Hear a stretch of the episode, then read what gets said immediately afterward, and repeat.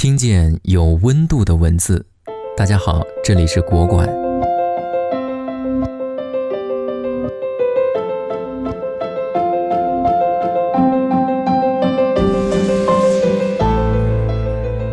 网上疯传的左先生、右先生段子，找工作碰壁了。左先生说：“加油，相信自己，下一次一定行。”右先生说：“简历发来瞅瞅。”对了，网上看到某集团在校招，要不要试试？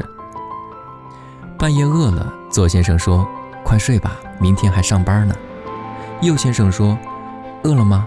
要不我出去买宵夜，不然我煮个面给你吃。”要去旅游，左先生说：“你喜欢去哪儿，我们就去哪儿。”右先生说：“攻略做好了，机票、酒店订好了，你只要跟我走就好。”左先生是语言派，右先生是行动派。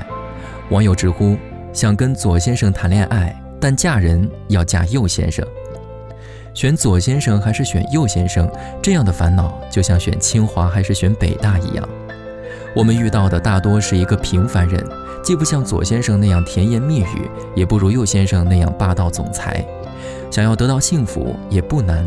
关键在于明白你自己是什么样的人，最想得到怎样的婚姻。高情商的女人是好老师，懂得如何打造好自家先生。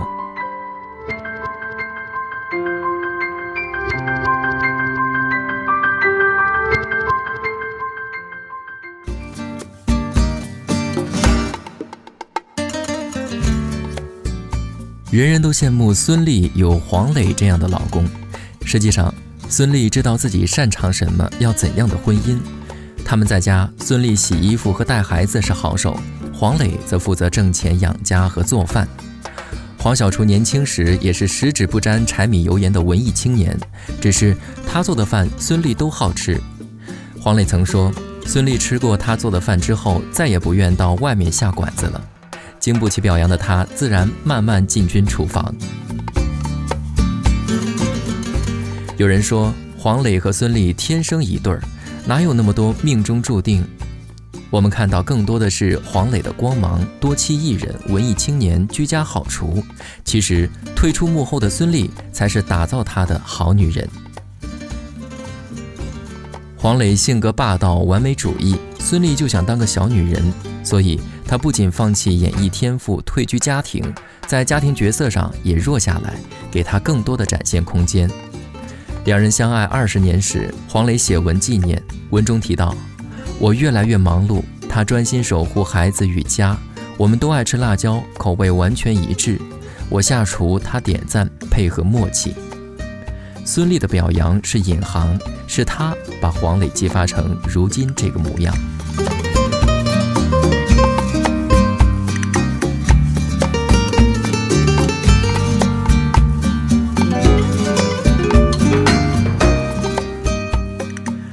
二零零八年，蔡少芬和张晋在一起时，几乎所有人都不看好。原因很简单，蔡少芬是大红大紫的港姐，张晋还是不温不火的配角。蔡少芬不理会这些，就嫁给张晋。老公名声不如她，但她也清楚这只是时机问题。张晋有才华，也努力，她当然也想老公事业有所成就。张晋的问题她最清楚，她不够自信，放不开。于是，她化身炫富狂魔，在各种节目上毫不吝惜地夸老公，在朋友面前夸老公更是日常菜。有次采访，现场两人感情如胶似漆，引人羡慕。蔡少芬更是有趣：“你一定很快就会找到这么好的老公的，不过不可能像我老公帅得这么厉害就是了。”既是安慰单身朋友，更是实力炫夫，甜得让人不笑都不行。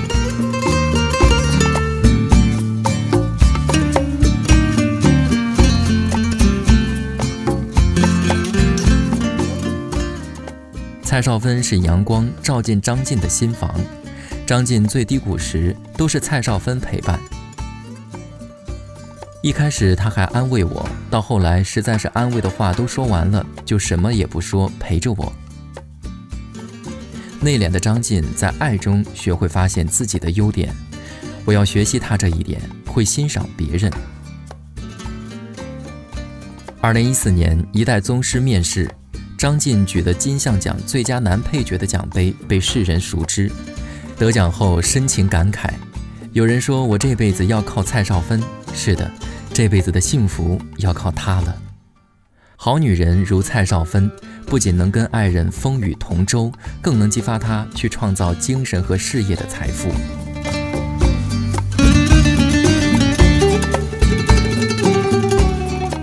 新婚的小王到职业女性都有的烦恼：上班忙了一整天，回到家还要忙家务，而老公却只要上班就万事大吉，在家完全撒手掌柜，不会主动帮忙。她大包大揽做家务，做累了向老公抱怨撒气，以此暗示老公分担家务，但老公并不买单，反而觉得她爱逞强、无理取闹，两人还因此冷战几天。小王顺势做了几天撒手掌柜，没想到有洁癖的老公忍不住干起活来。虽然干了跟没干没啥区别，但小王顺水推舟，极力赞美他几句。接下来几天，他竟然承包了大部分家务。小王发现老公就是爱面子，使唤他干活的秘诀就是使劲夸他，于是就恩威并施。不管如何，只要老公干活了，一律先猛夸，保护他的积极性，接着就提出哪里还有改进空间。每天进步一点点，她老公不知不觉间就习惯做家务。现在，小王和老公分工合作，一起享受做家务的乐趣。有研究表明，男性在做家务上的天赋不如女性，也更难主动做家务。想要老公做家务，要靠哄而不是骂。禁不住女性撒娇赞美是大部分男性的软肋。想要打造理想老公，关键要抓住他的痛点。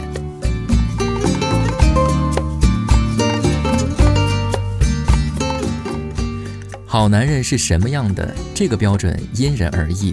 我们无法用圣人的标准来要求自己，也无法这样要求另一半。所谓左小姐、右小姐、左先生、右先生，二元对立的分法本就是无稽之谈，更别谈孰优孰劣。世界上没有两片相同的叶子，一千人眼中还有一千个哈姆雷特。感情是复杂的化学反应，别想一步到位，慢慢调出适合自己的那一款最好。